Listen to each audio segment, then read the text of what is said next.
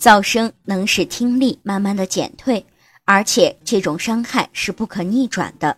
如果发生在宝宝的身上，结果就会更加的严重。如果宝宝的听力下降，耳朵就不能将声音的信息传递给大脑，因此听力不好的宝宝往往反应迟钝。父母可以从以下方面着手，为宝宝打造健康的听觉环境。如果家庭外部环境比较嘈杂，父母可以通过更换家里的门窗，换上隔音效果更好的产品，来适当的减少噪声。另外，当户外有工地施工，常常发出高分贝的噪声时，需要给宝宝戴上耳塞。如果您在备孕、怀孕到分娩的过程中遇到任何问题，欢迎通过十月呵护微信公众账号告诉我们，这里会有三甲医院妇产科医生为您解答。十月呵护，期待与您下期见面。